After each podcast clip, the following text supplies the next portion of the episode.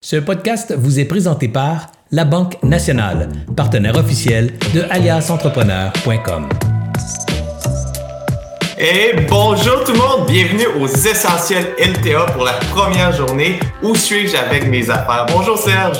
Salut Anthony, comment ça va? Ça va super bien toi? Ça va super bien, très content d'être avec toi ce midi. Ça va être une super heure incroyable, pleine d'énergie, plein de dynamisme et surtout plein de contenu concret. J'ai tellement hâte de commencer. Ça fait vraiment longtemps qu'on se prépare pour les essentiels LTA. Puis là, c'est le premier module Où suis-je avec mes affaires, qui est l'introduction aussi pour les deux autres modules qui auront lieu le 2 mars et le 9 mars. Le 2 mars, ça va être augmenter nos revenus et le 9 mars, ça va être la gestion du temps. Écoute, euh, Tony, euh, j'ai hâte d'entendre de, nos experts parler cet après-midi. Euh, rapidement, on devrait peut-être commencer, ben, je vais commencer par saluer et remercier la présence de nos commanditaires principaux, évidemment, la Banque nationale, InfoBref et le réseau Mentorat. Est-ce que j'oublie d'autres choses là, à parler avant qu'on se lance tout de suite dans le vif de l'action? Euh, non, ça fait pas mal le tour. On voulait remercier les partenaires pour commencer, puis euh, aller rapidement avec notre première invitée, Mélanie Fortin, parce que le délai, on a une heure, là, mais c'est, c'est vraiment serré. Alors, on veut aller rapidement avec notre première invitée, Mélanie Fortin, qui va venir nous parler aujourd'hui de comment valider et faire évoluer son modèle d'affaires avec le temps. Salut Mélanie. Hey, salut, comment ça va vous autres? Ça va super bien et toi? Numéro un, je suis vraiment contente d'être là avec vous et avec tout le monde qui nous regarde aujourd'hui. Euh, pareillement. Alors, pour commencer, Mélanie, ça serait quoi le premier point, le premier conseil pour valider et faire évoluer son modèle d'affaires? Ben, écoute, puis là, tu me dis, oh, j'ai une dizaine de minutes, fait que je commence dès maintenant. Écoute, pour être en mesure de valider son modèle d'affaires, pour s'assurer qu'il est viable puis qu'il est performant, il y a plusieurs aspects à prendre en considération. Mais rapidement, puis ça, c'est pas, euh, c'est pas sur la slide, sur la diapo, mais faut savoir qu'un bon modèle d'affaires, c'est quoi l'objectif? C'est de créer de la valeur puis être rentable. Fait que si on garde ça en tête, mais un des premiers aspects, justement, c'est de s'assurer d'avoir la bonne échelle de valeur en place. Qu'est-ce que je veux dire par là? Ben, c'est tout simplement d'avoir, j'ai-tu les bons produits, les bons services pour la bonne clientèle cible que je vise. Ça, c'est super important parce que tu peux avoir un super bon système en place, des tunnels de vente incroyables, mais si en bout de ligne, tu n'as pas les bonnes offres, ça va être difficile. L'autre aspect aussi qui est important de vraiment garder en tête, c'est est-ce que mon plan de match, mon plan d'affaires prend en considération certains leviers de croissance pour assurer justement la performance et la viabilité du modèle d'affaires? Fait par exemple, un des leviers de croissance qui est, je ne sais pas ce que vous en pensez, Serge et Anthony, mais la fidélisation de la clientèle. Mais est-ce que je bâtis mes offres de services en prenant en compte que ben, s'ils prennent tel service, tel programme, est-ce qu'ils vont prendre l'autre produit-service après? Puis comment je bâtis mon échelle de valeur justement pour m'assurer que je fidélise ma clientèle et comme ça, ben, je maximise ma croissance? Et ça, finalement, ça, Mélanie, parce que tu, tu m'as interpellé, mais Serge, il m'a toujours dit, ça coûte beaucoup moins cher vendre à un client qui existe déjà que développer un nouveau client, investir en marketing pour un nouveau client. Alors, c'est vraiment, j'adore ce point-là. Super, merci euh, Anthony. Puis en effet, je trouve que c'est tellement sous-estimé quand on développe notre plan d'affaires, puis c'est ce que je constate souvent auprès des entrepreneurs on prend pas le temps de penser à ça. Il y en a plein de leviers de, croissance, mais la fidélisation, c'est un des leviers qui coûte pas cher à mettre en place puis qui donne des résultats incroyables.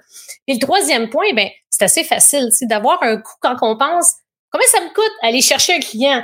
Fait que, une équation qui est très simple. Si ça me coûte 500 pièces pour 500 dollars pour aller chercher un client, puis que mon service est 400, j'ai pas besoin de vous faire un dessin que hi, ça sera pas viable à moyen long terme. Je suis 100% d'accord avec toi. Puis là, une fois qu'on a vu ça, comment euh, attirer des clients régulièrement puis avoir un bon modèle d'affaires avec les clients, c'est quoi les erreurs les plus fréquentes qu'on voit? Écoute, celle-là, c'est ce que c'est incroyable à quel point je comprends pas encore pourquoi c'est encore le cas. Première erreur la plus fréquente, là, puis je suis pas mal sûre que vous allez être d'accord, c'est l'absence tout simplement de plan, d'objectifs, de stratégie claire, ou bien quelques actions ici et là, mais il manque totalement d'alignement ou de cohérence en lien avec ce qu'on désire atteindre. Combien de fois, puis je suis sûre que ça vous est déjà arrivé, puis pour ceux et celles qui nous regardent, hey, je veux faire mon chiffre d'affaires cette année, je veux faire par exemple 300 000 dollars. Génial, parfait. Alors, on va mettre en place ton plan d'affaires, les bonnes stratégies, les actions pour y aller. Puis souvent, c'est que on a notre plan d'affaires, notre modèle d'affaires qui est là avec nos stratégies, ce qu'on veut faire. Voici où ce qu'on veut aller.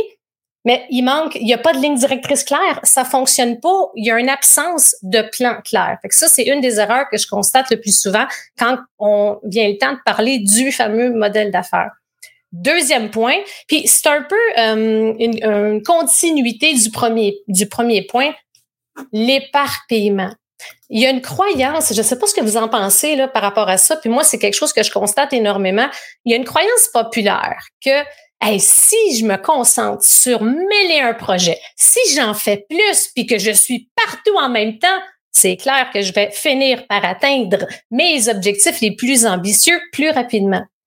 C'est totalement le contraire, bien souvent, qui va se produire. Parce que si tu es éparpillé, tu es partout, c'est pas ça qui va fonctionner super bien. Et qu'il faut que tu t'assures justement de savoir et de déterminer où est-ce que tu veux aller c'est quoi ta cible financière, c'est quoi que tu vises avec ta business, puis par la suite de définir, OK, voici les trois objectifs principaux que je vais m'attarder cette année pour m'aider à atteindre mes objectifs. Combien de fois je constate ça que, hey, j'ai parti ma chaîne YouTube, j'ai mon podcast, je fais un blog, une conférence, un livre, je développe un nouveau programme, oh, j'ai une belle opportunité de partenariat ou de collaboration. à un moment donné, c'est trop, c'est comme pas assez. Fait ça, c'est pas mal un autre des, des erreurs que je constate. Puis la troisième, ben, le modèle d'affaires en place, il matche pas, il correspond pas avec la vision. Fait que c'est justement un peu ce que je mentionnais, je veux aller là, mais le plan de match que j'ai en place, il reflète pas la vision. C'est plutôt le contraire. C'est que là, j'ai des stratégies que je commence à travailler sur tel, tel point, mais là, je m'en vais là de l'autre bord, mais c'est ici ta vision, c'est ça que tu veux atteindre. Fait que c'est pour ça que d'aller chercher une ligne directrice puis de définir un plan de match clair va t'aider à être capable justement d'atteindre ta destination.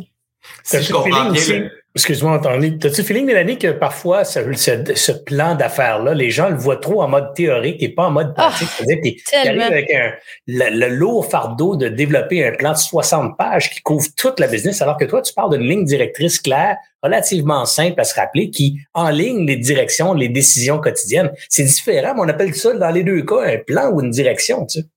Mais c'est exactement. Je suis vraiment d'accord avec toi, Serge. Puis c'est, j'ai, j'ai été longtemps aussi dans les grandes entreprises. J'étais entrepreneur depuis trois ans et demi. Il y a une affaire que je me suis dit, promis, c'est que mes processus, mes façons de fonctionner, mes processus d'affaires sont agiles, simples, efficaces. Fait en effet, combien de fois j'entends ah, un plan d'affaires, ça va ça va arriver ces tablettes, c'est lourd, c'est un gros document. Puis en effet, c'est de la théorie. Au contraire.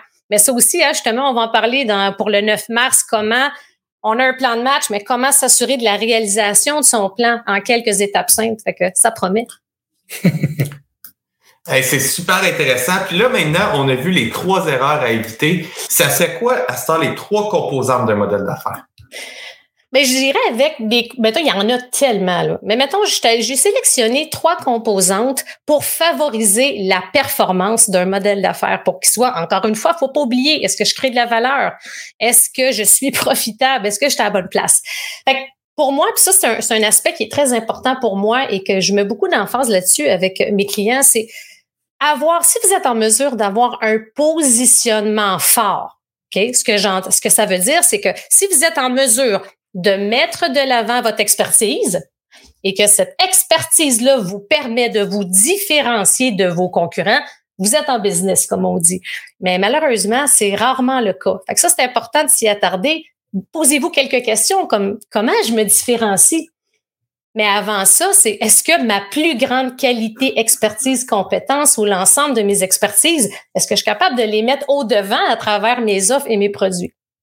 Deuxième composante, moi, j'appelle ça un peu comme une fusion là, entre avoir le bon message qui attire la bonne clientèle cible, qui va les diriger vers là où les bonnes offres et que par-dessus tout, vous avez des processus d'affaires agiles et performants vous êtes encore une fois en business. Ça paraît simple, hein, Anthony puis Serge, de dire, ben oui, ben, c'est évident, c'est le bon message, la bonne clientèle cible, la bonne offre, mais je suis sûr que vous êtes d'accord que des fois, il y a un des trois qui marche pas. Fait que si j'ai pas le bon message, je les amène pas à bonne place.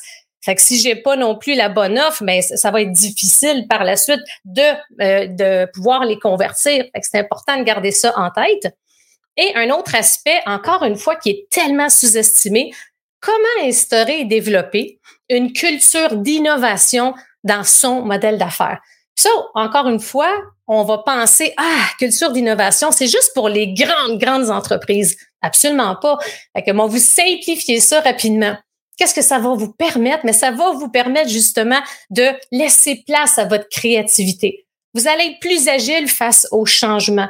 Vous allez pouvoir générer des nouvelles idées. Puis comment tout le temps, on peut pas en business, puis pour pouvoir prospérer avec notre entreprise, s'asseoir sur ce qu'on a développé. Il faut que ça soit continuellement en développement. Fait n'hésitez pas à peaufiner, mettre à jour, optimiser tout le temps vos processus, vos équipes, vos produits pour vous assurer que vous offrez réellement de la valeur et ça sur une base régulière et constante.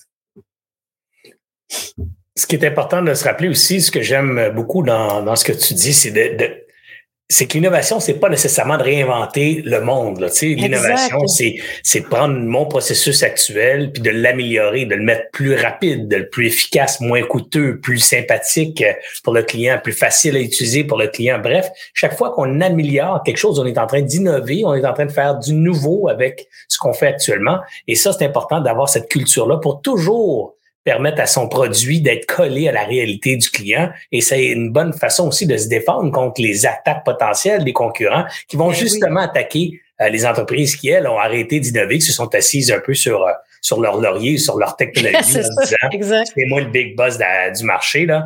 Ben, c'est, c'est, c'est souvent comme ça qu'on se fait attaquer par un plus vite ou une plus vite qui arrive avec une innovation. Et c'est là qu'on va dire, j'aurais dû grouiller. Exactement. C'est vrai, hein, qu'on. Je sais pas ce que tu en penses, Serge, tu sais, comme la culture d'innovation, en effet, on pense que c'est gros, c'est juste pour les grandes entreprises. Puis comme tu dis, j'aime ça. Innovation, on pense vraiment à tort que c'est de réinventer au complet. Écoute, c'est tellement fascinant. Puis c'est rare que j'entends ça ou que je vois ça dans des modèles d'affaires des entrepreneurs. Ça doit être là parce qu'il faut à tous les jours, à tous les jours, à toutes les semaines ou du moins régulièrement avoir ça en tête. Comment est-ce que je suis tout le temps à jour? Exactement, parce qu'aujourd'hui, surtout depuis le contexte actuel, ça va tellement vite. On n'a pas le choix. C'est même une question de survie, je dirais. Mélanie, euh, si tu me permets, on peut peut-être te prendre une minute euh, pour euh, te présenter ton background à toi. Tu viens d'où? Tu faisais quoi? Parle-nous de toi rapidement. Ben oui, absolument. Ben rapidement, j'ai œuvré dans les grandes entreprises pendant une vingtaine d'années. Et le dernier poste occupé, j'étais directrice nationale des ventes dans chez Dessert, probablement que tu connais. Ben oui, ben oui. au niveau de Dessert, ouais. Puis Marc, exact, exactement. Et après, c'est ça, il y a eu différents événements de vie qui font en sorte que j'ai voulu partir ma propre business. Fait que en septembre 2018, je me suis lancée dans l'entrepreneuriat. Puis de vraiment pouvoir, c'est drôle parce que de ma, pour ma part, c'est suite au décès de mon père que j'ai eu la piqûre comme vraiment rapidement de l'entrepreneuriat. Et depuis ce temps-là, ben, j'accompagne les entrepreneurs, les, les petites moyennes entreprises à optimiser justement modèle d'affaires, processus, stratégie de croissance. Mais ce qui est important pour moi, c'est tout en s'assurant on va pas sacrifier notre qualité de vie. J'ai failli laisser ma peau dans mon ascension dans le corpo, comme je dis souvent, puis ça, ça fait partie de mes valeurs, puis dans mes façons de faire, de comment travailler avec efficacité, comment accomplir plus en travaillant plus efficacement ou moins. Et ça, pour moi, c'est super important d'instaurer des plans de match, des, euh, des politiques, des procédures, des façons de faire agiles. Euh, super important pour moi. Merci beaucoup. Merci beaucoup. Ça fait plaisir. Merci à vous. Merci, Mélanie. Puis nous, on se revoit le 9 mars pour la suite de, cette rencontre-là.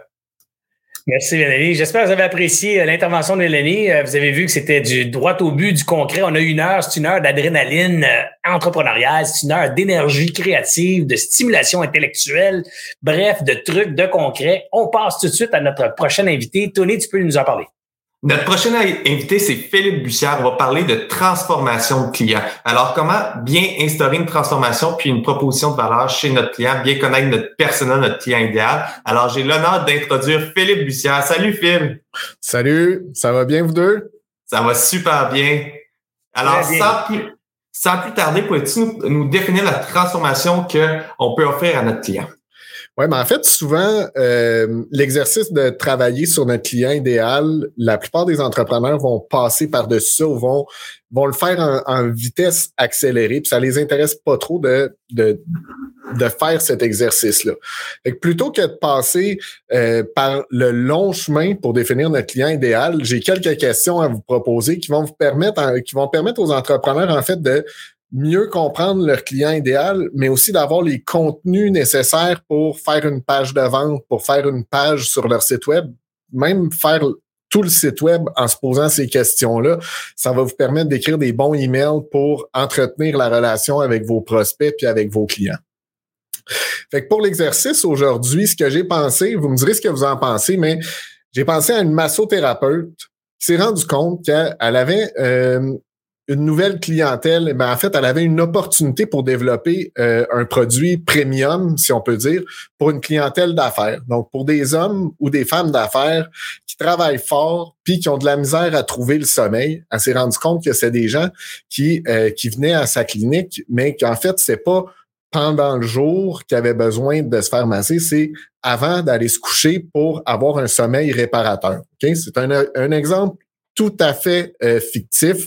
Donc, euh, la première chose que euh, cette personne-là devrait se poser, c'est tout d'abord de comprendre c'est quoi le problème du client. Que tout le marketing web fonctionne autour de des recherches que les gens font pour régler des problèmes, trouver des solutions à leurs problèmes, guérir des bobos, etc.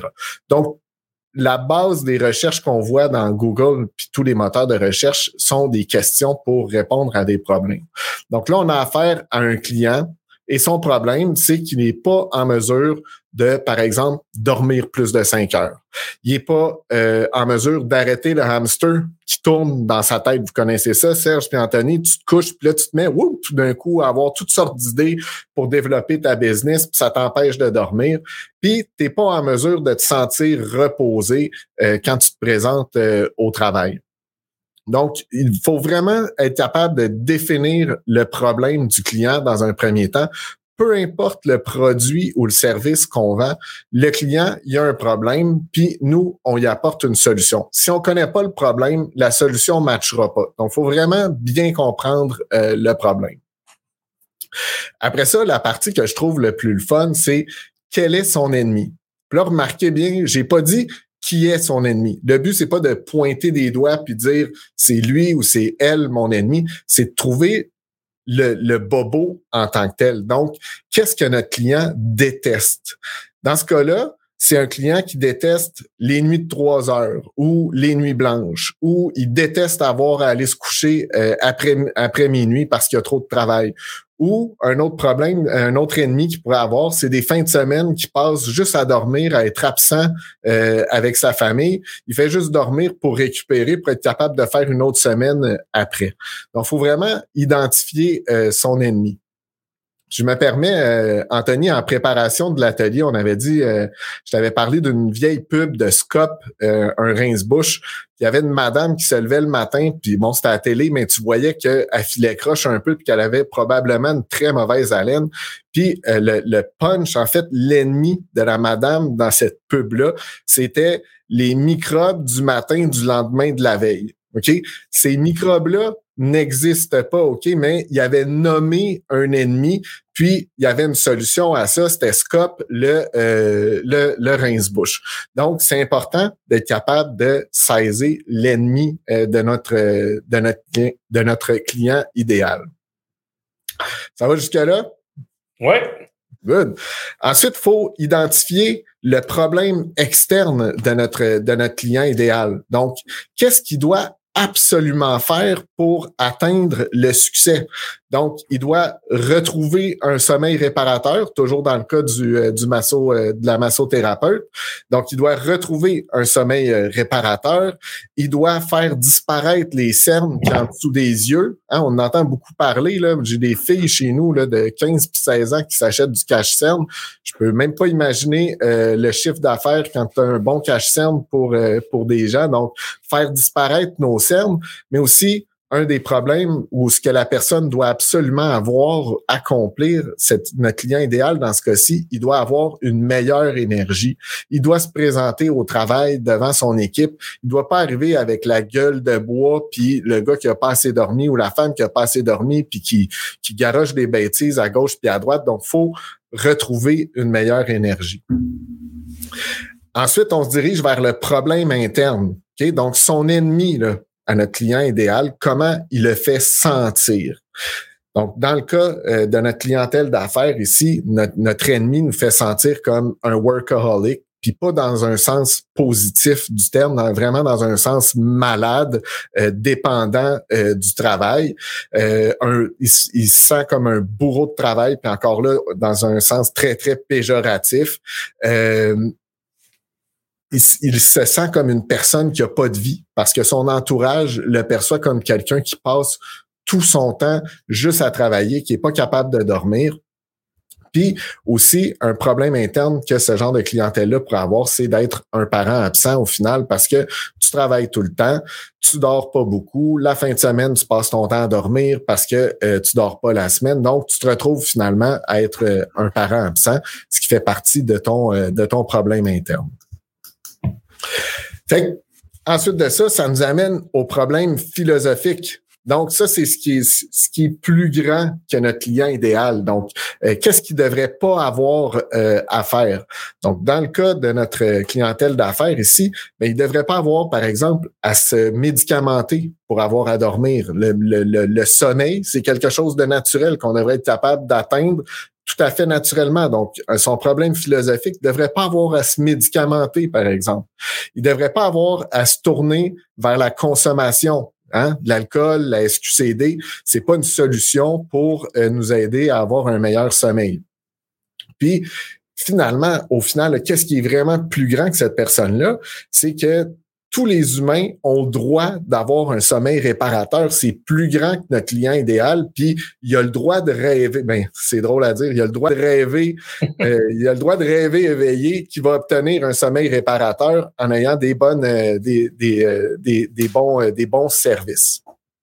Donc, Là, on a réussi à identifier le problème du client, son ennemi, le problème externe, le problème interne, puis le problème philosophique. Puis, après ça, c'est le bout le plus facile. C'est, c'est quoi la transformation qu'on va offrir à notre client? Mais on regarde tout ce qu'on vient de noter en répondant à ces questions-là, puis on le tourne au positif. Donc là, on a un homme ou une femme d'affaires qui est workaholic, qui a le teint gris, qui consomme pour dormir et qui dégage une énergie négative. Puis de l'autre côté, ben, on se retrouve avec quelqu'un qui, euh, qui, qui a le don d'être capable de récupérer de trouver le sommeil, qui est capable de devenir productif, de garder un focus qui rayonne puis qui va être présent. Donc, on, est capable, en se posant ces cinq questions-là, d'établir une transformation simple. C'est, on, on doit pousser cet exercice-là beaucoup plus loin après pour être capable de bien maîtriser puis utiliser les mêmes mots que notre client idéal. Mais vraiment, ça nous permet à partir de cette recherche-là très simple, d'arriver à avoir des contenus très simples qu'on peut travailler pour notre site web, pour nos emails, nos pages de vente, les landing pages du Google Ads, etc. On a fait l'exercice ensemble, puis as parlé, on peut pousser très loin la réflexion après, mais on peut la, la, la pousser aussi en amont, savoir ah, c'est à qui qu'on s'adresse, à qui notre produit est le, meilleur. Alors, il y a un après, mais il y a un amont aussi qu'on a fait ensemble comme exercice avec Alias. Puis euh, c'est fou comment que par la suite, j'ai eu la vision, ah, c'est lui mon persona, c'est lui mon client idéal, puis c'est ça la transformation que je dois, je dois faire avec lui. Ah oui, là, tu peux plonger dans les valeurs euh, très personnelles de la personne, à savoir où cette personne-là s'informe, c'est quoi ses gourous, c'est quoi ses lectures qu'elle doit absolument faire, ses objections à l'achat. Là, c'est vraiment le, le, le, le, plongeon qu'on prend pour vraiment maîtriser totalement notre, euh, notre client idéal. Philippe, deux questions pour toi. Est-ce qu'on peut avoir plus qu'un client ou un profil de client idéal? Parce que là, on, on dit un persona, un client, mon client idéal, mais, mais, je pourrais m'adresser à 5, 6 euh, personas de clients, si c'est possible. Et si oui, comment, comment je gère ça d'une famille de personas? c'est une super bonne question. Merci, Serge. En fait, tout dépend de la situation de la personne qui me pose cette question-là. Parce que si c'est quelqu'un qui lance un premier service, qui se lance en affaires, prenons Mélanie là, qui parlait juste avant moi, elle serait venue me voir il y a trois ans pour euh, déterminer son client idéal. J'aurais dit, on va, on va commencer par un, puis plus ta business va avancer, plus tu vas être capable de mieux saisir ce client idéal-là, ce persona-là, puis il y en a d'autres qui vont se développer. Puis peut-être que ton premier persona, tu vas être à côté de la traque, puis c'est d'autres choses qui vont se développer. Mais après ça, quand tu as un service un peu plus euh, un peu plus euh, un peu plus large euh, ou qui a plus de maturité, oui, tu vas avoir plus qu'un persona. Et puis là, selon les pages, par exemple, sur ton site web, si mettons, tu as trois services différents que tu vends, tu vas parler avec des mots, puis des termes, puis des transformations euh, différentes. Donc, si on prend la massothérapeute ici, ben, elle va avoir un service, je l'avais appelé le, service massage insomnie, mais ben, si elle a aussi sa clinique de massage pour euh, femmes enceintes, on va, on va avoir complètement deux personnages différents avec des discours différents, mais avec la même personne qui offre un super service.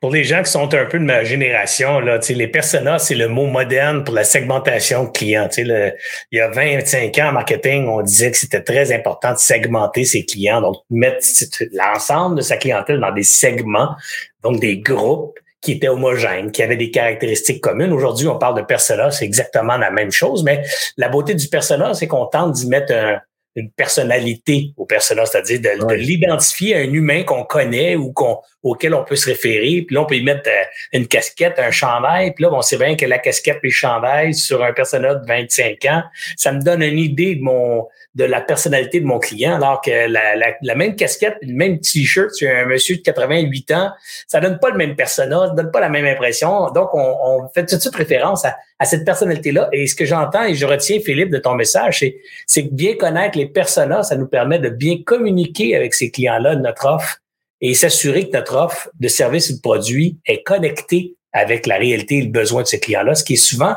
et on, échappe, hein. on fait un produit, on se dit, alright, on va faire des annonces, puis là, on vise la planète au complet. Alors qu'au fond, plus on peut cibler qu'on vise, meilleures sont nos chances de, de frapper la cible. Oui. Puis même pour pousser plus loin, il y a beaucoup d'entreprises, puis ça n'a pas besoin d'être des grosses entreprises, mais ils vont, ils vont vraiment mettre une photo sur, euh, sur le, le persona. Ils vont mettre un nom puis il va, il va avoir une vie familiale. Ça, va vraiment devenir un personnage réel. Puis après ça, quand tu arrives avec une, une, page blanche, puis que tu as envie d'écrire un email à ton persona, je veux dire, tu peux regarder le tableau à côté, tu dis là, faut que j'écrive à, à Jerry, il est père de trois enfants, il a telle situation, il a tel salaire, il se renseigne à telle, telle place, il a telle valeur dans la vie, etc. Puis ça te permet vraiment d'humaniser ton contenu, comme tu le soulignais, Serge. J'ai une question pour toi qui provient du chat. Est-ce que trop segmenté peut nous faire passer à côté d'une clientèle qui nous est inconnue? Euh, je dirais non. En fait, c'est que plus ton discours va prendre une forme humaine puis va, être ciblé sur un personnage, les gens ont souvent tendance à dire ah si je parle trop à cette personne-là, je vais manquer toutes les autres à côté. Mais il y a rien de plus faux, c'est qu'en fait plus ton message va être ciblé, plus les gens vont être capables de dire hey ça correspond à moi, oui ça correspond à moi, oui ça correspond à moi. Puis c'est pas parce que la personne n'est pas 100% bullseye notre target, notre notre persona qu'elle va dire non. Peut-être elle va cocher juste trois cases puis elle va dire ça m'intéresse pareil. Je donne un exemple. J'ai une cliente euh, proche de chez vous, euh, Anthony à Sherbrooke. Elle fait à, à l'aide des femmes à mieux nourrir, à mieux se nourrir puis euh, à avoir une vie plus active. Puis elle a plein d'hommes sur sa liste d'envoi, mais tous les contenus qu'elle fait sont rédigés au L, tout est au féminin. Puis pourtant, il y a quand même des hommes qui sont intéressés par ça.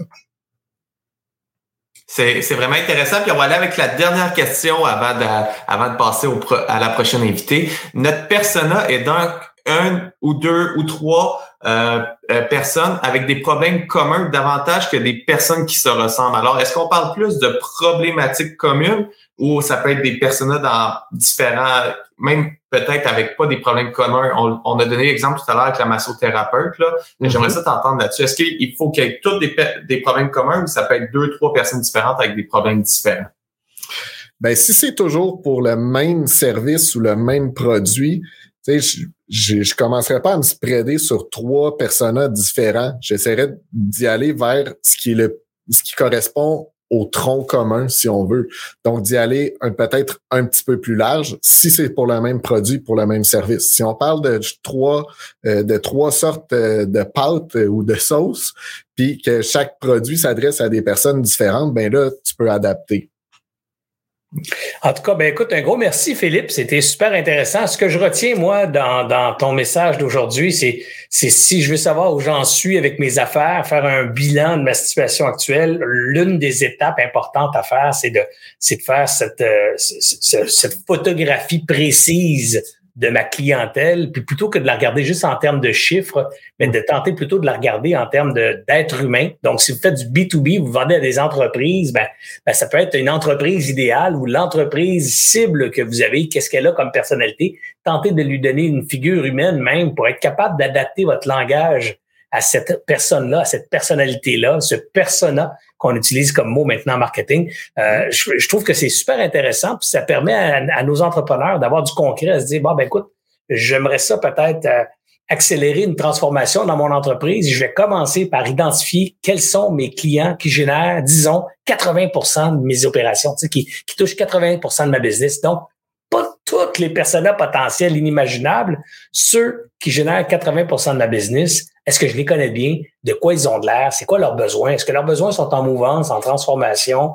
Euh, et plus je connais ces personnes-là, plus je connais les caractéristiques de mes clients qui génèrent 80% de ma business, plus je suis capable d'en trouver d'autres facilement. Parce que si ces 80-là même, ben, ça va être facile de les utiliser comme témoins de leur de la qualité de mes services ou de leur appréciation des produits. Et donc, de me rapprocher d'eux autres, d'ultimement d'attirer d'autres gens comme eux dans le giron de mon organisation. Alors, très intéressant. Moi, je retiens des bonnes, euh, des bonnes, des bonnes pratiques euh, qui me sont revenues en t'écoutant euh, cet après-midi. Alors, un grand merci, Philippe, d'avoir été parmi nous.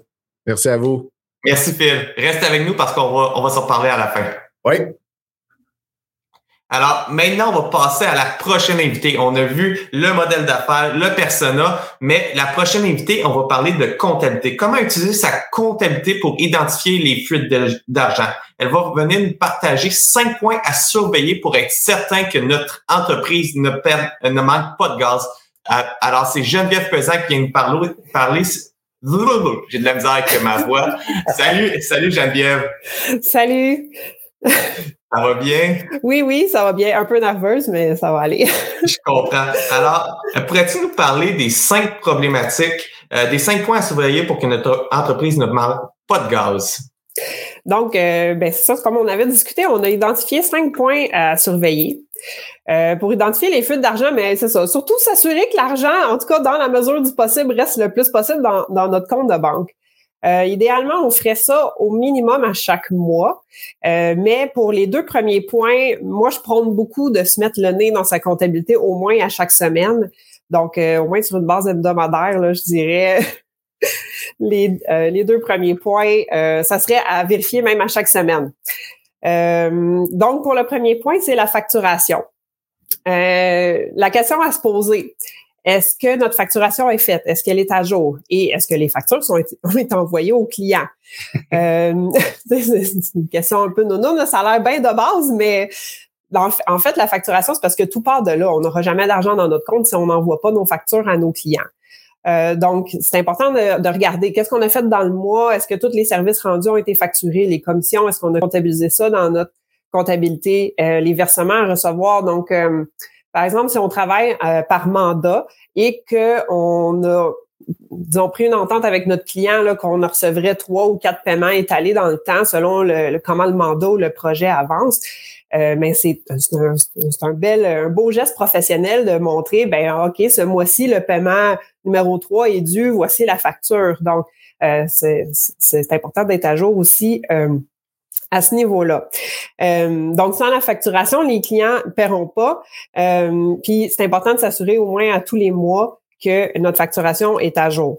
Et un autre point qui est important à regarder, c'est nos termes de paiement. Donc, est-ce qu'on a défini pour nous, c'est quoi les termes de paiement, dans quel, comment on veut être payé et aussi dans combien de temps on veut être payé? Donc, pour les nouveaux clients ou les nouvelles factures, c'est important de communiquer ça clairement à nos nouveaux clients. Il faut que ça soit écrit dans un contrat sur les factures.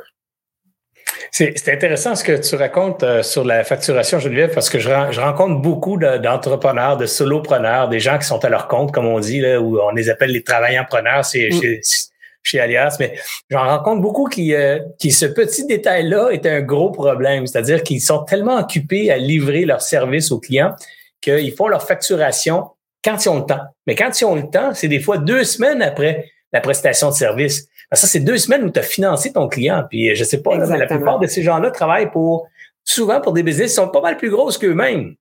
Alors moi, je leur dis toujours à la blague, c'est toi qui finances, euh, je sais pas moi, c'est toi qui finances Jean Coutu. Je dis, hein, pourquoi tu dis ça? Ben, je sais pas, là, il me semble que ça fait trois semaines que tu pas envoyé ton bill encore. Puis Jean Coutu va probablement prendre 60 jours à te payer. Ça, ça veut dire quasiment 90 jours de temps après que tu as fait du travail que Jean Coutu va te payer. Donc, tu les as financés pendant 90 jours. Tu te rends compte, tu finances le groupe Jean Coutu a été big chose. Ouais, ça prend les reins très, très solides, effectivement, pour, euh, pour faire affaire avec des, des, des, des, grandes entreprises comme ça. Malheureusement, pour un pigiste ou un travailleur autonome, parfois on fait pas le poids à, euh, face à, à leur procédure. Si eux autres ont décidé que ben, nous, nos comptes fournisseurs, on les paye selon tel cycle, hum, parfois on n'a pas beaucoup de levier de négociation. Euh, bon, j'ai beaucoup de pensées pour nos pigistes, des fois qui travaillent pour des agences, ils se font payer à 30-45 jours. Fait que pour, pour un pigiste, que c'est sa seule source de revenus, euh, je trouve que c'est un, très long délai pour se faire payer. Donc, il euh, faut s'assurer là qu'à toutes les semaines, on envoie des factures pour qu'à toutes les semaines, dans le temps, on reçoit des paiements. Là, puis qu'on, Ce qui est fascinant, Mm. J'ai vécu récemment euh, l'achat d'un service de consultation en ligne d'une entreprise que je connais pas. Je les ai trouvés sur Internet. En fait, j'ai suivi sur euh, YouTube, puis à un moment donné, j'ai eu besoin d'aide. J'ai cliqué sur le petit piton, je me suis ramassé sur leur site web, puis il y avait trois offres. Donc, un taux horaire, 250 US dollars, une banque de temps ou un forfait pour un projet. Je dis, ah, ben moi, je me qualifie pour le forfait. Je te raconte l'histoire vite. Je remplis le petit formulaire pour, les assurer que je remplissais leurs conditions de forfait. Il me retourne un courriel. Tout ça, c'est automatisé. Oui, tu fais l'affaire, tu rentres dans notre case forfait. Voici comment ça se passe. Il y aura une réunion, il y aura ci, il y aura ça, il y aura ci, il y aura ça. Au terme de la réunion, si vous êtes satisfait, euh, vous serez invité à procéder à la prochaine étape, donc payer le forfait. Euh, écoute, c'était magique là. Fait moi, j'ai booké en ligne, sans parler à personne, un rendez-vous d'une heure. La personne se pointe au bout d'une heure, répond à toutes mes questions sur le forfait. Après, il dit, j'ai répondu à ta question, oui. Alors, euh, je vais t'envoyer un courriel qui confirme euh, le début du forfait. Ça pourrait être à telle date, telle heure, patati, patata. M'envoie le courriel en raccrochant. Ça devait être automatisé. Il y a du peser sur un petit piton. J'ai reçu le courriel. Et du coup, je payais tout de suite. Donc, j'ai reçu la facture. J'ai payé 2000 dollars US. J'ai fait send. J'ai payé. J'ai reçu ma, ma facture, mon reçu. Tout était fait. Puis, il n'y avait pas encore livré le service. Voilà. Mais ça, dans le fond, la facturation, moi, je trouve que c'est quelque chose qui va beaucoup s'arrimer au modèle d'affaires. C'est ce que Mélanie a, nous a parlé euh, en début de rencontre. Euh, il faut prendre des décisions sur comment on, veut être payé, comment on veut facturer, est-ce qu'on fonctionne à l'heure, est-ce qu'on fonctionne à forfait, est-ce qu'on, tu sais, il y a, vraiment plein de façons de, de, fonctionner. Euh, donc, il y a beaucoup de questions à se poser, puis c'est en lien avec notre modèle d'affaires. Fait que c'est deux deux aspects qui sont très, très euh, reliés, mais il faut prendre des décisions là-dessus. Puis euh, euh, c'est ça, c'est un point qui est super important parce que sans facturation, il n'y a pas d'argent qui rentre dans notre compte. Ton deuxième point, c'était il faut se faire payer. Oui, les paiements de clients. Donc, si on n'a pas de système automatisé, comme tu nous as parlé, Serge, ben quand on envoie des factures et qu'on veut se faire payer plus tard, ben, ben il faut faire nos suivis. donc, si on utilise des logiciels de comptabilité infonuagique, euh, mais on peut programmer des, des rappels euh, automatisés qui vont partir aux clients pour euh, rappeler nos clients, ben, la facture X ou Y est encore due. Par contre, ça veut dire qu'il faut être rigoureux dans le suivi de nos paiements, puis il faut l'indiquer dans notre logiciel que la facture a été payée pour pas que les rappels partent pour rien. Donc, c'est pour ça qu'à toutes les semaines, moi, je pense qu'il faudrait se mettre le nez là-dedans puis regarde, OK, c'est quoi les paiements que j'ai reçus? Euh, je les apparais avec mes factures. Puis d'un point de vue plus macro, de regarder nos comptes clients, OK, est-ce qu'il y a des clients qui ont besoin d'être euh, euh, d'avoir un suivi plus rapproché? Euh, est-ce que ça va bien? Est-ce que toutes mes, mes dus sont encore à l'intérieur de, de ma période courante finalement. Donc euh, ça c'est important. Puis les paiements de clients, euh, faut pas hésiter à faire nos suivis puis à sortir du courriel aussi après un.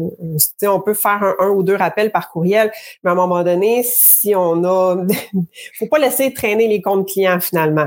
Donc prendre le téléphone, euh, faire des suivis de façon plus personnalisée. Euh, puis si on voit que les comptes clients traînent, traînent, traînent dans longueur, il faut être poli, il faut être professionnel, mais il faut être ferme aussi parce qu'on a rendu un service, on a envoyé une facture, euh, on, tient à être payé. Donc, je vois souvent des malheureusement des gens qui disent ah ben ça fait six mois que ma facture est pas payée. Ouais, mais qu'est-ce que tu as fait pendant six mois là?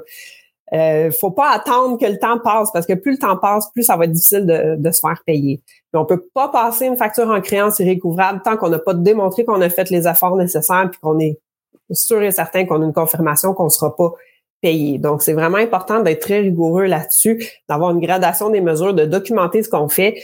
Et pour les plus récalcitrants, envoyer des mises en demeure. Des fois, ça juste ça, c'est assez pour démontrer son sérieux c'est démontrer notre posture d'entrepreneur aussi, là, puis démontrer notre sérieux. Puis parfois, c'est juste assez pour euh, déclencher le paiement. puis juste le mot mise en demeure, hein, ça n'a pas besoin d'être écrit par euh, le bureau BCF ou euh, le grand bureau le McCarthy Tétro. Là. Ça peut être écrit par un avocat local de votre région ou même carrément ça peut être rédigé par avec mise en demeure en haut. C'est suffisant pour euh, faire réaliser aux clients que euh, là, ça commence à être sérieux, il y a des procédures judiciaires qui pourraient être entreprises. Lettre enregistrée ou même payer un huissier là pour euh, tu sais, voici la lettre, là, démontrer un peu votre sérieux. des fois, juste ça, c'est assez pour puis ça, on le ferait, disons que le terme de paiement il est de 30 jours, je ne le ferais pas à terme de 31 jours. C'est quand je me rends compte que le, client il est pas... Euh, non, là, on parle de, des comptes qui traînent un peu plus long. Après 30 jours, on, peut envoyer juste un rappel. Tu sais, on reste gentil. Ça, comme je dis, il y a une gradation des mesures qui doivent être prêtes. Donc, après 30 jours, on envoie un rappel par courriel. À 45 jours, un autre appel. Mais à un moment donné, il faut prendre le téléphone. Puis, quand on est rendu à 60 jours et plus, là... Euh, puis on va le sentir aussi avec les communications qu'on a avec le client. Puis aussi, il faut arrêter de rendre un service. Euh, si on a encore un levier avec le client, ben on peut on peut aussi arrêter de, rendre un service pour des, services qui sont continus. C'est sûr qu'un coup que le projet est rendu et tout ça, ben, on peut malheureusement pas faire euh, grand chose. Mais euh, donc c'est ça. Il faut pas faut pas envoyer une mise en demeure à 31 jours. On veut maintenir la relation avec le client quand même. Super. Puis si on passe maintenant au troisième point. Oui, ben vérifier ses relevés bancaires, c'est relevé de carte de crédit à tous les mois. Euh, j'ai l'impression que c'est pas donné ou, acquis, disons, à tout le monde. Euh, mais quand on regarde ces relevés bancaires, ces relevés de carte de crédit, on, on peut se poser la question, OK, est-ce que toutes les transactions qui sont là sont légitimes? Moi, ça m'est déjà arrivé de trouver euh, des fraudes sur ma carte de crédit ou des achats que j'avais pas fait. Donc, c'est important de les repérer euh, puis de prendre les actions nécessaires là, auprès euh, de euh, Visa Mastercard, l'émetteur de la carte de crédit, là, pour ne pas avoir à payer ça. Parce que si on reçoit le relevé puis on paye sans trop se poser de questions, mais on sort l'argent de notre poche puis il n'y a plus grand-chose qu'on peut faire là après ça. Donc, en même temps, ça nous permet de s'assurer, est-ce que toutes les dépenses qui sont là, c'est des, des dépenses pour notre entreprise, est-ce qu'ils sont toutes compilées dans la, dans la, dans la comptabilité? C'est comme ça qu'on peut aller chercher notre maximum de déduction puis de crédit. Euh, moi, j'ai une cliente euh, qui a fait euh, la formation en ligne avec moi. Et puis, elle, elle vérifiait jamais vraiment trop trop ses relevés. Puis elle s'est rendue compte avec le temps que, un, elle payait des dépenses qu'elle n'utilisait plus, des abonnements récurrents que pour des, services qu'elle n'utilisait plus. Puis elle se rendait compte qu'il y avait des déductions qu'elle n'était pas allée chercher. fait que ça a été une bonne mise à jour pour sa comptabilité. Donc, même chose pour la TPS TVQ qu'on paye sur des dépenses, mais c'est important d'aller tout compiler ça.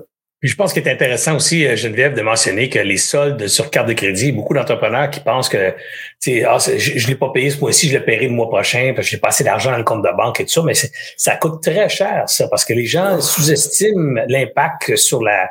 On parle de la thématique d'éviter les fuites d'argent, mais le, solde d'une carte de crédit, là, c'est pas un taux bancaire à 5-6 là, c'est, c'est souvent du 18, du 20, 20 oui, c'est ça. Fait qu'il faut vraiment voir la carte de crédit comme un mode de paiement et non pas comme un, une source de financement. Une source de financement. Il y a des sources de financement qui sont plus abordables qu'une carte de crédit.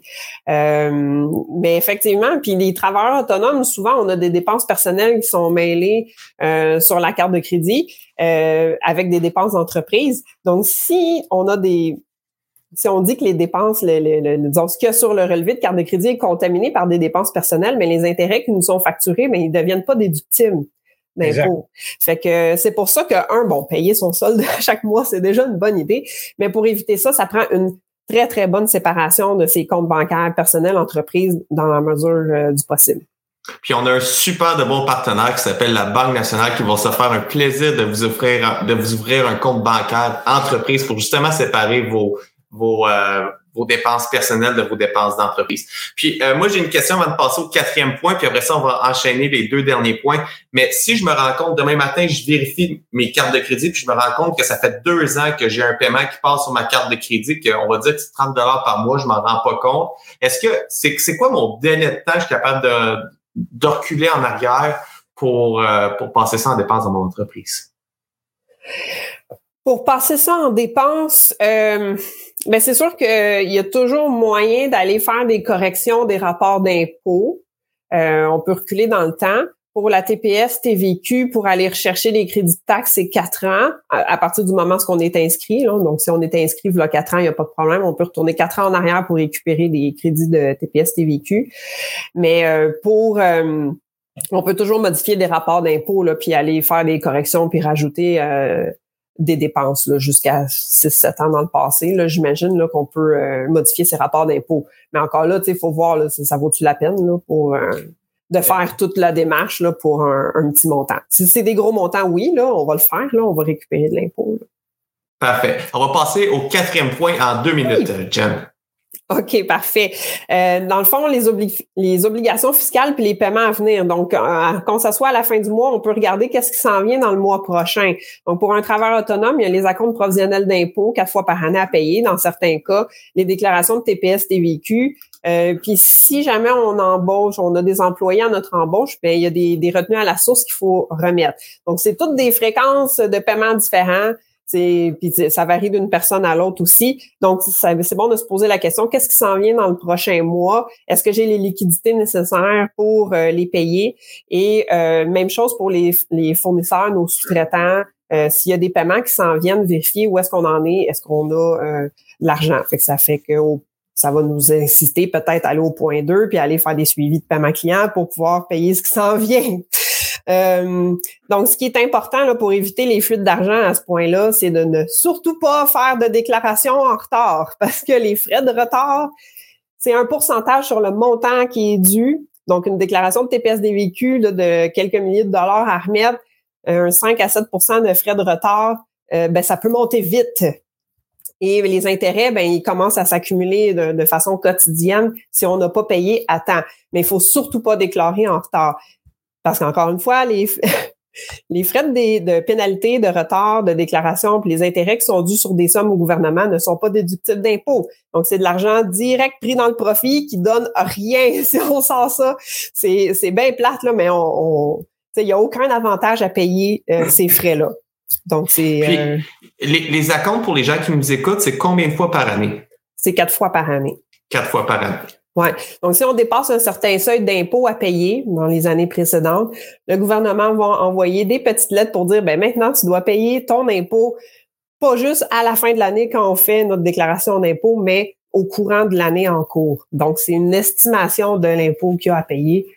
Un peu comme les salariés, ben, toutes les deux semaines, l'impôt est payé au courant de l'année. Donc, on demande de faire la même chose aux travailleurs autonomes, euh, de payer quatre fois par année leurs impôts. Alors, être attentif, là, les déclarations d'impôts arrivent. Restez à l'affût après ça dans votre boîte aux lettres pour voir la lettre que vous allez avoir pour les accomptes provisionnels. On va passer au point numéro 5. Oui, mais c'est toujours bon à la fin du mois de vérifier ses résultats, sa performance globale. Donc, est-ce qu'on a un tableau de bord financier? Est-ce qu'on a un budget? Est-ce qu'on a respecté notre budget? Donc, il y a des petits indicateurs qu'on peut regarder comme ça avec notre comptabilité. Bon, les faciles, euh, on peut nommer les ventes, par exemple. Euh, donc, est-ce qu'on c'est comparable au mois passé ou à l'année passée? Quand on est saisonnier, des fois, ça va, il y a des saisons puis il y a des, des, fluctuations dans les revenus. Euh, est-ce qu'on s'est fixé des objectifs de, de revenus? Est-ce qu'on est on target? Est-ce qu'on les atteint? Est-ce qu'on les dépasse? Est-ce qu'on est en dessous? Donc, en, regardant nos, nos, résultats finalement tous les mois, ben, on peut voir comment on peut euh, s'ajuster. C'est la même chose pour nos dépenses aussi. On regarde, OK, est-ce que est-ce que je respecte mon budget, mes dépenses, comment ça va? Est-ce que ça monte? Est-ce que ça baisse? Euh, est-ce qu'il y a de la place pour des investissements prochains? Euh, ma marge de profit à la fin du mois, est-ce que ça, diminue? Est-ce qu'il y a une tendance à la hausse, à la baisse? De faire ça à chaque mois, ça te permet de corriger le tir en cours d'année et pas arriver au temps des impôts à la fin de l'année puis voir, oh mon Dieu, j'ai pas fait d'argent ou j'ai fait trop d'argent ou bon. Puis pour regarder ça à la fin, comme qu'on a vu au départ, il faut que ta facturation soit à jour, puis il faut que tes dépenses soient à jour. Parce que si on regarde un, un budget, un état des résultats avec nos facturations puis nos dépenses pas à jour, c'est presque regarder quelque chose qui sert à rien. Oui, exactement. Exactement. Ben, gros merci, euh, Geneviève. Moi, je retiens plusieurs choses, mais globalement, je dirais que je retiens surtout le fait que l'espace euh, réservé à, je dirais, à la saine gestion de la business euh, vient créer de la valeur dans la protection du capital. Tu sais, souvent, les gens se disent Ah, moi, la comptabilité, j'ai ça, puis ils mettent ça dans, des factures euh, sur un coin de bureau, mettent ça dans un sac de papier, la, vieille, la vieille formule, dans un sac de papier, pour la mettre ça chez le comptable à la fin du mois. Ben, c'est une catastrophe parce que ce laxisme-là fait que l'argent n'est pas dans vos poches, mais se trouve dispersé souvent dans les poches de vos clients. Euh, l'argent qui est dispersé dans les poches de vos clients vous coûte plus cher en intérêt, vous coûte souvent en pénalité à l'impôt parce que vous n'avez pas le cash pour faire les avances provisionnelles.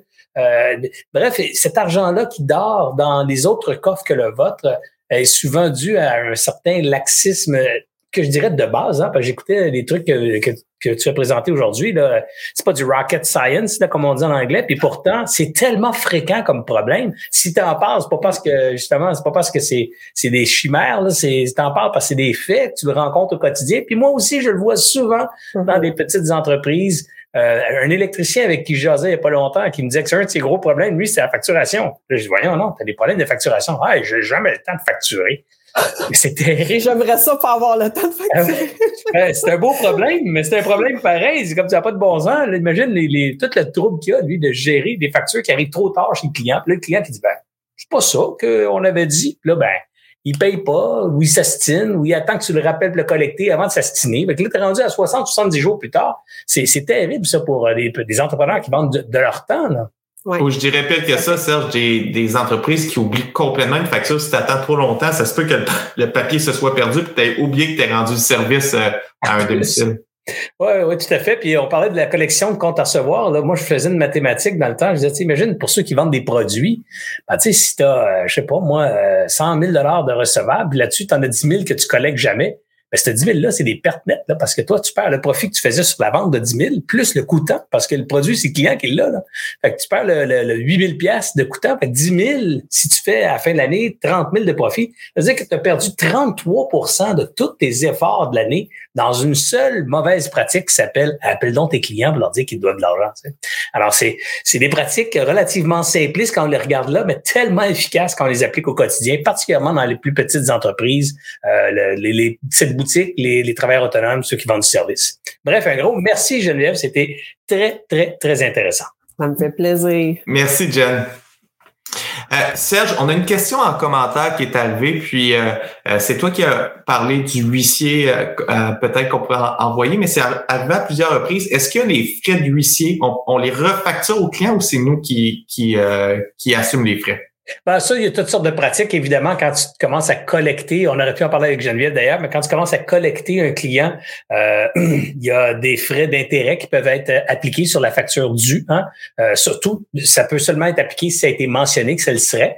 Donc, sur votre facture, si vous dites que les paiements non euh, en retard sont sujets à, une, à un intérêt de 2% par mois, normalement, c'est assez dissuasif. C'est 24% d'intérêt par année. Ça devrait être, euh, ça devrait donner le goût au client de payer. Mais euh, souvent, on va l'oublier, hein, cet intérêt-là, quand on va finalement collecter le client parce qu'on veut euh, garder la relation long terme. Mais le client qui paye jamais, ben là, on va l'utiliser le 2% d'intérêt pendant euh, mensuel pendant six mois qui n'est pas payé, ben ça devient de l'argent intéressant que tu peux collecter davantage. Et tu peux rajouter même dans ta facture 2% d'intérêt par mois et les frais, euh, les frais relatifs à, au, euh, à l'administration et à la collection, par exemple. il pourrait avoir un, un libellé plus intelligent que ce que je suis en train de dire, là, qui va annoncer au client que s'il paye pas, ben, il peut, il peut être sujet à des frais euh, relatifs comme le huissier, comme des frais d'administration, comme d'autres frais que vous pouvez rajouter sa facture pour être euh, pour collecter finalement le montant. Alors, c'est légal de le faire. Euh, c'est plus ou moins éthique, comme disait Geneviève tantôt. Il faut savoir quand est-ce qu'on appuie, on appuie sur cette escalade-là de procédures. Mais je les ai toutes vues, ces procédures-là, dans tous les cas, dans tous les business où que j'ai côtoyé. J'adore ça. Ben, merci beaucoup, Serge, pour ta réponse. Puis, si on a aimé une chose ou si on a appris une chose de qu'est-ce qu'on a entendu aujourd'hui, est-ce qu'il y a une prochaine étape qu'on a disponible? Tu, tu me poses la question à moi, là? Oui, oui, je pose la question à toi. ah oui, s'il y a quelque chose qu'on a aimé aujourd'hui, ben, je dirais que la, la, la, la, la, meilleure façon de prendre la formation euh, puis d'en tirer un bénéfice, c'est de l'appliquer. Parce que souvent, les gens trouvent qu'ils ils lisent des bouquins, vont à des cours de formation, vont suivre des webinaires, puis euh, reviennent chez eux en prenant plein, plein, plein de notes, puis en se disant, je vais faire ça la semaine prochaine ou je vais faire ça le mois prochain. Ben, le problème, c'est, comme si tu, reviens, c'est comme si on était à l'époque de l'homme des cavernes, on vit avec un mammouth, puis on se dit, il est tellement gros le mammouth là, tu que je vais, je vais pas le manger tout de suite, je vais le manger quand je vais avoir le temps de le dépecer la semaine prochaine ou le mois d'après. Le problème, c'est que le mammouth est pourri. Euh, c'est une image un peu drôle, mais c'est la même affaire avec une formation. Si on vient avec bien du stock, on attend que tout soit parfait avant de commencer à manger l'éléphant ou le mammouth, ben finalement, cette affaire-là, ça, ça s'encrasse dans tes mémoires, ça s'encrasse dans le, dans le laxisme de tes journées. Finalement, tu y touches jamais. Puis quand tu viens pour les toucher, ben là, tu es plus efficace parce que plein d'autres choses sont passées, puis tu te rappelles pas comme il faut. Meilleure façon, si vous avez trouvé quelque chose d'intéressant, une affaire, une idée aujourd'hui, un, vous n'avez pas perdu votre temps, Hein? Euh, c'était gratis cet après-midi. Ça n'a rien ça vous coûté votre temps.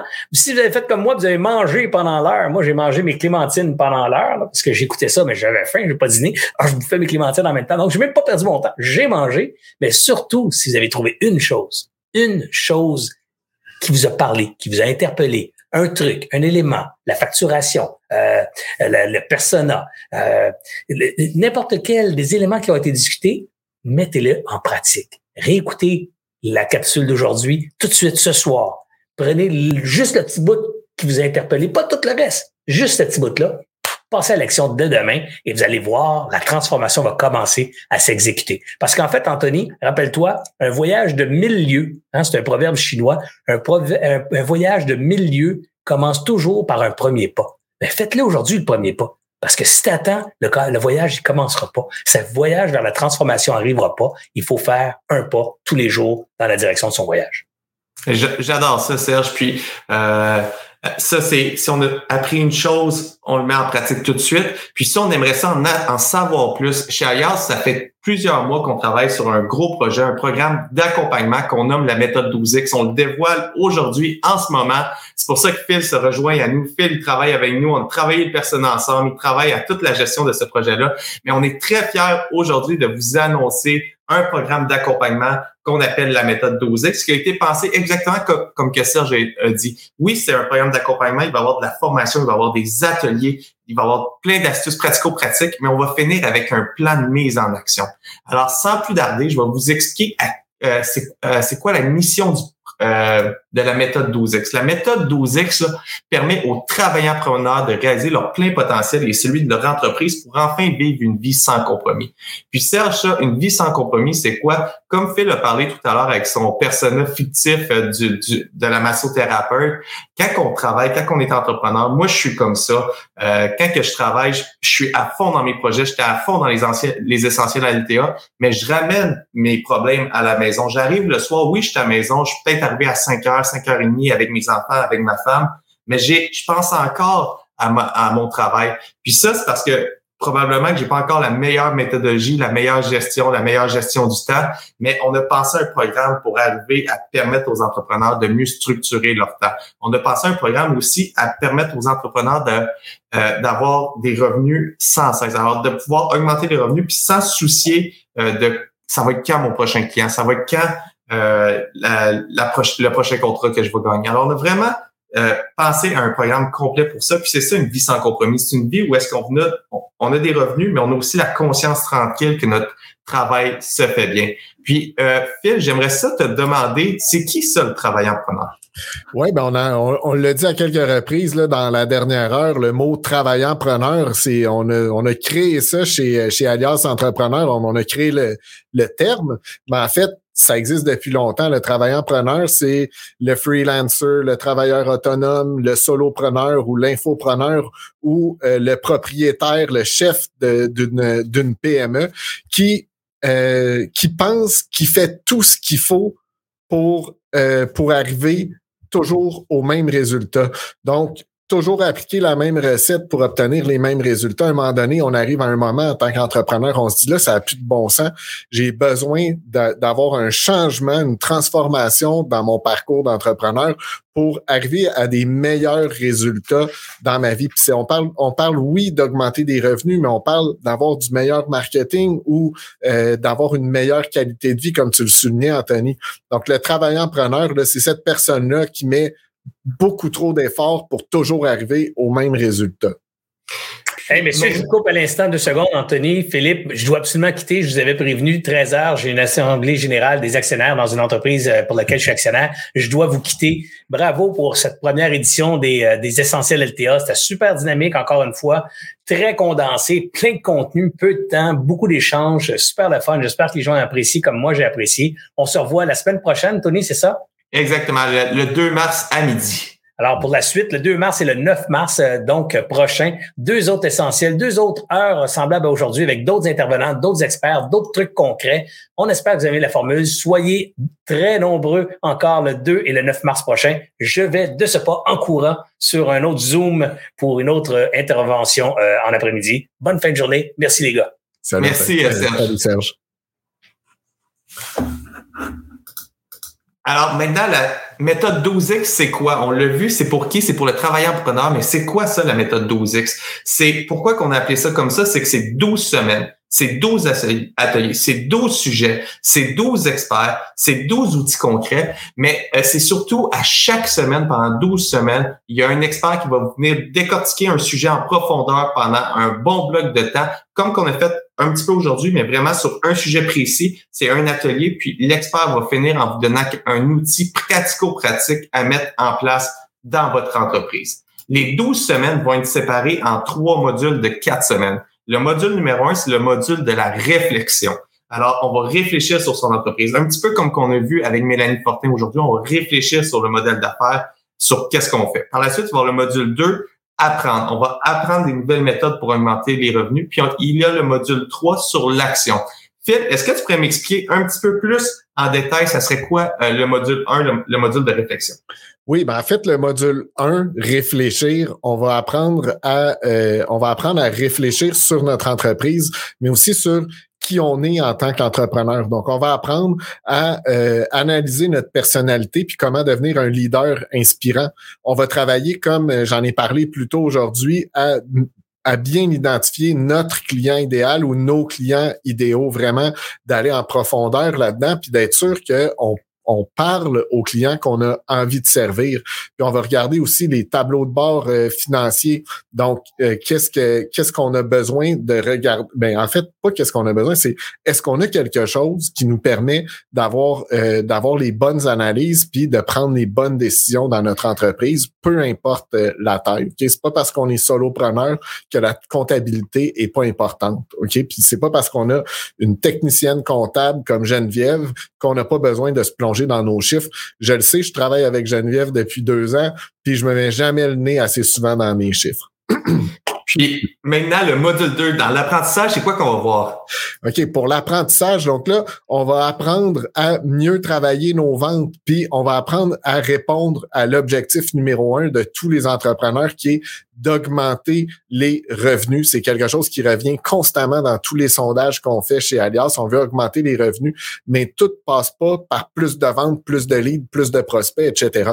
Il y a une façon d'adapter notre pitch de vente euh, de le rendre plus humain. Il y a une façon de laisser nos clients nous acheter plutôt que de toujours être en push, push, push auprès euh, des gens qu'on aimerait servir.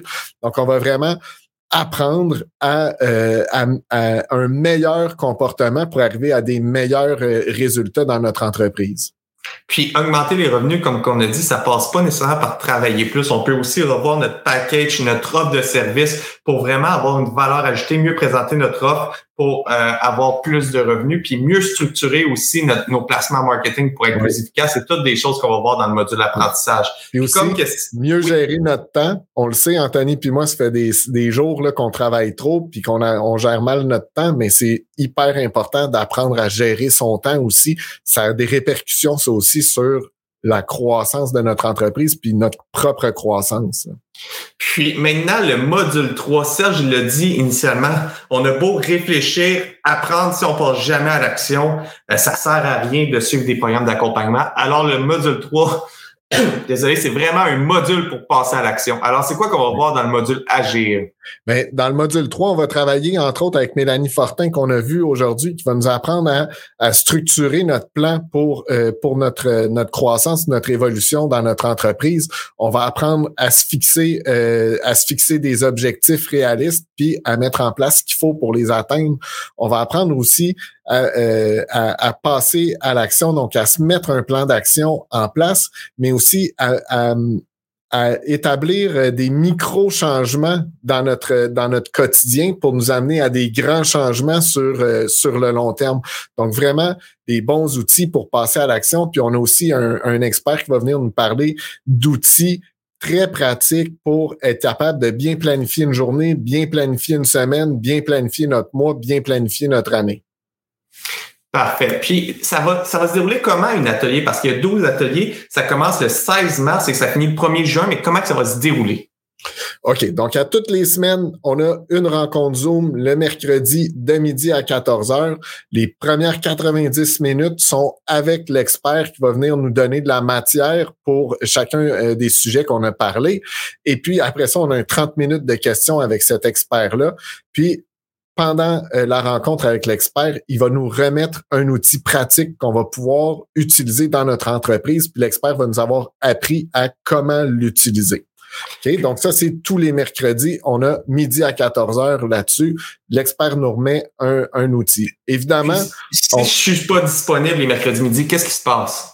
Qu'est-ce qui se passe? Tout est enregistré puis tu peux le réécouter. Tu as des accès à vie aux enregistrements. Puis si tu as de la misère à mettre en pratique ce que l'expert t'a enseigné, tu nous envoies tes questions. Puis euh, le vendredi, euh, pardon, le vendredi après-midi, on a une période de rattrapage, une période de questions-réponses pour euh, aider les gens à mettre, à se mettre en action avec ce qu'ils ont appris la semaine même. Puis avec tous les rattrapages des vendredis midi. Maintenant, on va passer au bonus. Parce que c'est beau les 12 ateliers, mais les 12 ateliers sont vraiment faits pour l'ensemble des besoins qu'on a fait. On a sondé des centaines d'entrepreneurs. On a développé ce programme-là avec 50 entrepreneurs qui nous ont aidés avec des entrevues de 90 minutes chacun. Par la suite, on a validé le modèle avec euh, des centaines de personnes. Puis, les 12 semaines, c'est vraiment l'essentiel, mais il y avait des besoins qui revenaient assez souvent. Alors, on s'est dit, il faut il faut les mettre. Mais au-delà des besoins, lorsqu'on commence un programme d'accompagnement, j'en ai suivi plusieurs, la motivation à être au plafond dès le départ. Mais après quelques jours, quelques semaines, la motivation commence à, baisser. Puis c'est quoi qu'on a prévu, Phil, dans le programme pour garder la motivation élevée? OK. Ben, vous le voyez à l'écran, on a trois conférenciers qui vont être là. Martin Latulippe, Lynn Tremblay, Benoît Chalifou.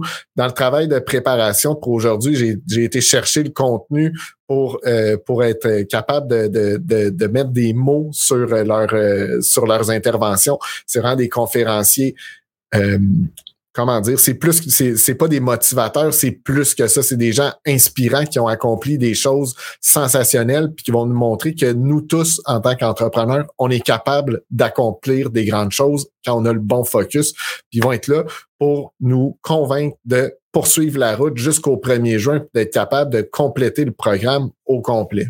Martin Latulippe puis Benoît Chéfaux, on les a déjà reçus chez Ailleurs. Alors, ceux qui veulent voir une entrevue qu'on a déjà faite avec eux, vous pouvez avoir une, une petite idée de qui qui sont. Mais Lynn Tremblay, Phil, quand on a dit on y va avec elle, tu la connaissais pas. On est allé voir, on te l'a présenté, puis je pense que tu es tombé en bas de ta chaise. C'est complètement fou le, parcours qu'elle a fait. Alors, si elle est capable d'avoir accompli qu'est-ce qu'elle a accompli, euh, on est toutes capables. C'est vraiment un, c'est très motivationnel. Euh, la conférence qu'on va avoir avec elle. Moi, là, Par je suis six, je suis debout sur mes deux jambes, puis je trouve que j'ai déjà accompli quelques affaires, le fun. J'ai déjà couru un marathon, j'ai déjà fait des triathlons. Lynn Tremblay est en fauteuil roulant, puis elle a accompli simplement sur le plan physique 100 fois plus que ce que j'ai déjà fait. J'ai lu sa page, j'ai comme fait, c'est malade. Là. Elle, elle réalise des choses en fauteuil roulant que j'ai encore peur de faire en tant que, que, personne qui est capable de se tenir sur ses deux pattes. Mais je te laisse continuer, Anthony. Puis là, les six ateliers bonus, quand on disait que c'est pour plusieurs types d'entreprises, c'est des problèmes euh, récurrents, mais c'était pas pour tout le monde. On parle de recrutement. Alors, euh, comment recruter en 2022? Par où commencer? Par la suite, on va parler de cybersécurité, de l'approvisionnement. On le sait en ce moment, il y a une grosse pénurie partout. Comment que je fais pour avoir des contrats solides? Comment que je fais pour prévoir mon stock? Est-ce que ça prend un contrat ou un PO? C'est suffisant. Par la suite, même les travailleurs preneurs, ils ont leur place dans les médias. Alors, on a toute une stratégie, une formation sur comment qu'un travailleur preneur peut avoir sa place dans les médias. On va parler de fiscalité et de légal. Alors, l'essentiel du légal et de la fiscalité, il va y avoir une rencontre de deux heures avec Alex Loin où est-ce que vous allez pouvoir poser tout, toutes vos questions sur la fiscalité, en plus d'une formation d'une heure, euh, d'une heure et demie sur la fiscalité pour les PME. Puis là, j'ai une question dans le chat, Phil, on va lui répondre avant de passer euh, à, l'investissement requis pour euh, la méthode 12X. Est-ce que si je viens de partir mon entreprise, la méthode 12X est bonne pour moi? Oui. J'ai répondu à Geoffroy dans le, dans le chat. La réponse, c'est oui. C'est, écoute, Geoffroy, je te parle directement à toi, mais ça concerne tout le monde. Quand j'ai démarré mon entreprise il y a huit ans, j'ai pris la route difficile. J'ai ignoré tout ce que je pouvais avoir comme conseil, puis je me suis dit, je vais tout apprendre par moi-même. Je me suis planté dans mon dans ma comptabilité, je me suis planté sur l'offre, je me suis planté sur le persona. J'ai juste eu du love money la première année pour me retrouver après dix mois avec rien devant moi. J'aurais, en fait, j'aurais pratiquement tout donné pour pas que pour pas que ça se produise. Ça va donner des outils qui vont être bons pour des gens qui sont euh, en affaires depuis longtemps, comme pour des gens qui sont en démarrage. Puis moi-même, je suis full impliqué dans ce projet-là. Puis je sais qu'il y a des ateliers que j'ai envie vraiment d'être à fond dedans parce qu'il me manque encore euh, des, euh, des cordes à mon arc d'entrepreneur. Donc oui, Geoffroy, c'est quelque chose qui s'adresse à toi, la méthode 12X. Exactement. En démarrage, que ça fait trois ans, que ça fait sept ans, si euh, vous êtes à un stade que, comme qu'on a défini initialement, que vous êtes un travailleur preneur, que vous travaillez fort, que euh, les revenus viennent pas encore naturellement à vous, que vous, que dans votre tête, vous pouvez pas penser prendre six mois de vacances puis revenir puis que votre business, ça soit encore intact au retour des, des vacances, la méthode 12X, c'est pour vous.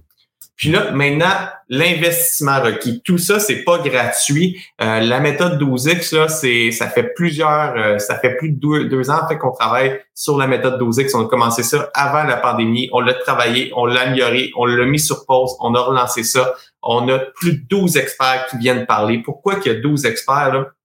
C'est vraiment, je me suis entouré des meilleurs dans chaque dans chaque field. Alors, je voulais que ça soit un expert qui vienne parler de son expertise vraiment pour chaque module, puis on a sondé les entrepreneurs pour euh, pour savoir les besoins euh, qu'il y avait. Alors, puis par la suite, tout ça a été validé et challengé par euh, notre mentor Serge. Il devait quitter, mais il a travaillé avec nous à établir euh, ce programme-là. Il va y avoir de l'accompagnement, il va y avoir des coachs succès qui vont suivre les, qui vont vous suivre, que vous allez pouvoir poser des questions, vous allez pouvoir poser des questions à l'équipe. Alors, il y a énormément de ressources qui sont mises en, à votre disposition. Euh, c'est complètement fou, ça coûte excessivement cher de développer le programme, mais on a sondé la clientèle puis on a dit combien vous seriez prêt à payer pour ce programme-là. Puis la réponse était 3500 dollars. Chez Ayos, on voulait rendre ça un petit peu plus accessible que 3500 dollars pour laisser un budget aussi pour peut-être compléter avec d'autres choses éventuellement. Alors, on a mis ça à 2500 dollars. Fait qu'il y a un investissement de 2500 dollars qui est demandé pour la méthode 12X pour avoir les conférences, euh, pour avoir tout le programme, avoir accès au Success Coach, avoir un événement d'envergure de clôture, être dans un groupe privé Facebook aussi avec les experts. Puis, mais euh, l'investissement est garanti à 100% satisfaction et il n'y a pas de limite de temps. Alors, vous faites tout le programme puis vous dites, hey, je pensais que c'était pour moi, finalement, j'ai rien appris, c'est pas pour moi, euh, j'ai pas aimé le programme. Il n'y a aucun problème. Vous nous écrivez, on prend un meeting de 30 minutes, vous nous expliquez qu'est-ce que vous n'avez pas aimé, puis par la suite, ça va nous permettre d'améliorer notre pitch, d'améliorer notre persona, d'améliorer notre programme pour la suite que ça soit 100% euh, satisfaction. Il y a différentes modalités de paiement aussi mais il y a une partie de modalité de paiement. Par la suite, il y a un investissement en temps aussi qu'on demande. Parce que pour mettre ça dans l'action, ça prend un, investissement en temps d'environ deux à trois heures par semaine. C'est pas énorme quand parle de qu'on parle d'une semaine de 40 heures de travail, c'est deux à trois heures par semaine va vous permettre de vous préparer avant puis de mettre en pratique tranquillement tous les apprentissages. S'il y a une semaine que la thématique est moins urgente dans votre entreprise, elle va être disponible en rediffusion, puis vous allez pouvoir la faire plus tard. Mais le 2 à 3 heures, c'est pas venu de nos discussions de dire Hey Phil, t'as combien de temps disponible toi dans ta semaine? C'est vraiment venu des sondages qu'on a fait auprès de 500 entrepreneurs en leur demandant Vous seriez prêt à investir combien de temps dans votre entreprise euh, par mois, par semaine, pour avoir un, changement à long terme qui va être fait dans votre entreprise? Alors, c'est vraiment de là que c'est venu le 2 à 3 heures par semaine. Euh, par la suite, on a une question. Oui. On a une question, euh, ben, peut-être aller vers ça toi aussi, mais euh, il y a quelqu'un qui nous demande c'est quoi un coach euh, succès? Est-ce que tu veux répondre à ça? avec, avec grand plaisir. Un coach succès, là, il faut l'imaginer un petit peu comme un, un, prof d'école, OK? quand on était à, à, la petite école, au primaire ou au secondaire, on avait des profs qui étaient associés à nous, puis on pouvait aller lui poser la question, puis avoir des réponses. C'est vraiment quelqu'un qui est associé à, un plus petit groupe parce que c'est ça, vous allez être associé à un groupe qui va être similaire à vos intérêts. Puis le coach succès, c'est vraiment la première personne à qui vous allez pouvoir parler qu'il va pouvoir répondre à, vos questions, il va être disponible. Euh, je dis 24, 24, 7 jours sur 7, en fait, vous allez avoir toutes ses coordonnées, vous allez être capable de communiquer avec lui. Puis lui, quand il n'y aura pas sa réponse, ça va monter à, nous. Par la suite, le coach succès, il va avoir aussi la fiche de progression que vous allez avoir, puis il va être capable de faire des suivis avec vous, vous poser des questions, vous challenger. Alors, c'est vraiment comme un, un, enseignant qui est, qui, est, euh, qui est attaché à vous, qui va vous suivre, qui, qui va vous permettre de vraiment être accompagné dans le programme euh, d'accompagnement. Justement, on a une coach succès qui est super active dans le, dans le chat aujourd'hui, Manon. Ouais, Manon Paquette, ça va être la chef suprême de nos coachs succès. C'est vraiment des gens là sont recrutés, c'est des gens humains qui sont là pour pour bien comprendre. Par la suite, on a une autre question, c'est est-ce que c'est possible de payer par mois? On a un plan de paiement de trois versements qui va euh, séparer un petit peu un petit peu les frais euh, pour euh, permettre d'avoir une progression dans le temps. La méthode 12X, si, vous, si vous êtes intéressé, il y a tous les détails. En haut à droite, il y a un bouton La méthode 12X. C'est en vente à partir d'aujourd'hui. C'est en vente jusqu'au 15 mars à minuit. OK? Mais euh, il y a un nombre limite de places que euh, selon nos prévisions à date, on peut demander à Phil, j'ai fait toutes les prévisions pour euh, pour le lancement des essentiels LTA. chez Ayas, on est très fort ces chiffres. Je suis target, mais la méthode 12X, il y a un nombre de places limitées. Puis si on atteint ce nombre de places-là, euh, on va fermer les portes avant le 16 mars. Alors, si ça vous intéresse, si vous voulez avoir une transformation, si vous voulez que 2022, ça soit vraiment l'année que vous vous mettez à travailler dans votre, euh, sur votre entreprise, puis arrêtez de travailler à tous les jours dans votre entreprise, la méthode 12X, c'est c'est vraiment fait pour ça. Ben, réservez votre place le plus rapidement possible. Puis comme j'ai dit, c'est garanti 100% satisfaction. Alors, vous n'êtes pas satisfait, on a un meeting, puis il n'y a aucun problème. On va rembourser, puis notre, notre parole est vraiment importante. Euh, avant la pandémie, on était supposé lancer le programme il y a un an. On l'a mis sur pause en cause de la pandémie. On voulait s'attendre de, de, de, savoir ça va, être, ça va ressembler à, quoi l'après-crise pour vraiment lancer le programme. Puis toutes les gens qui avaient fait, qui avaient onboardé initialement, on les a toutes remboursés sans, sans poser de questions. On était vraiment euh, alors nous, l'intégrité puis le garantie 100% satisfaction, c'est vraiment euh, c'est vraiment une de nos euh, philosophies. Good. Est-ce qu'il y a d'autres questions dans le chat? Non, je pense pas. Là, ça a l'air. je pense qu'on a répondu à tout le monde. On a beaucoup de merci.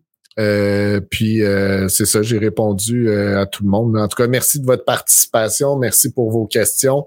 vous pouvez nous écrire aussi à équipe à aliasentrepreneur.com. Je sais qu'il y a des questions qui sont peut-être restées sans réponse, surtout sur la comptabilité, parce que avant ça, j'ai pas regardé le chat. J'étais un peu dans ma préparation mentale pour mon intervention. Alors, s'il y a d'autres questions, n'hésitez pas à nous écrire. Le programme d'accompagnement a été pensé aussi pour aller plus loin, pour répondre à toutes vos questions. Alors, euh, ça fait le tour. Un gros merci. Puis nous, on se revoit le 2 mars pour le deuxième essentiel LTA. Puis là, on va voir la question la plus posée par les entrepreneurs, la problématique que la plus, le, plus entrepreneur vivent, c'est comment je fais pour augmenter mes revenus. Puis c'est vraiment l'optique du 2 mars. Alors, on se voit le 2 mars. À la prochaine. Et puis sur ça, je vous souhaite une excellente fin de journée.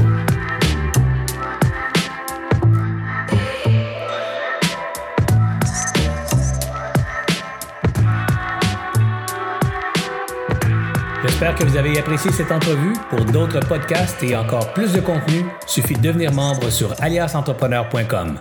Je vous remercie d'avoir été là. C'était Serge Beauchemin, alias Entrepreneur.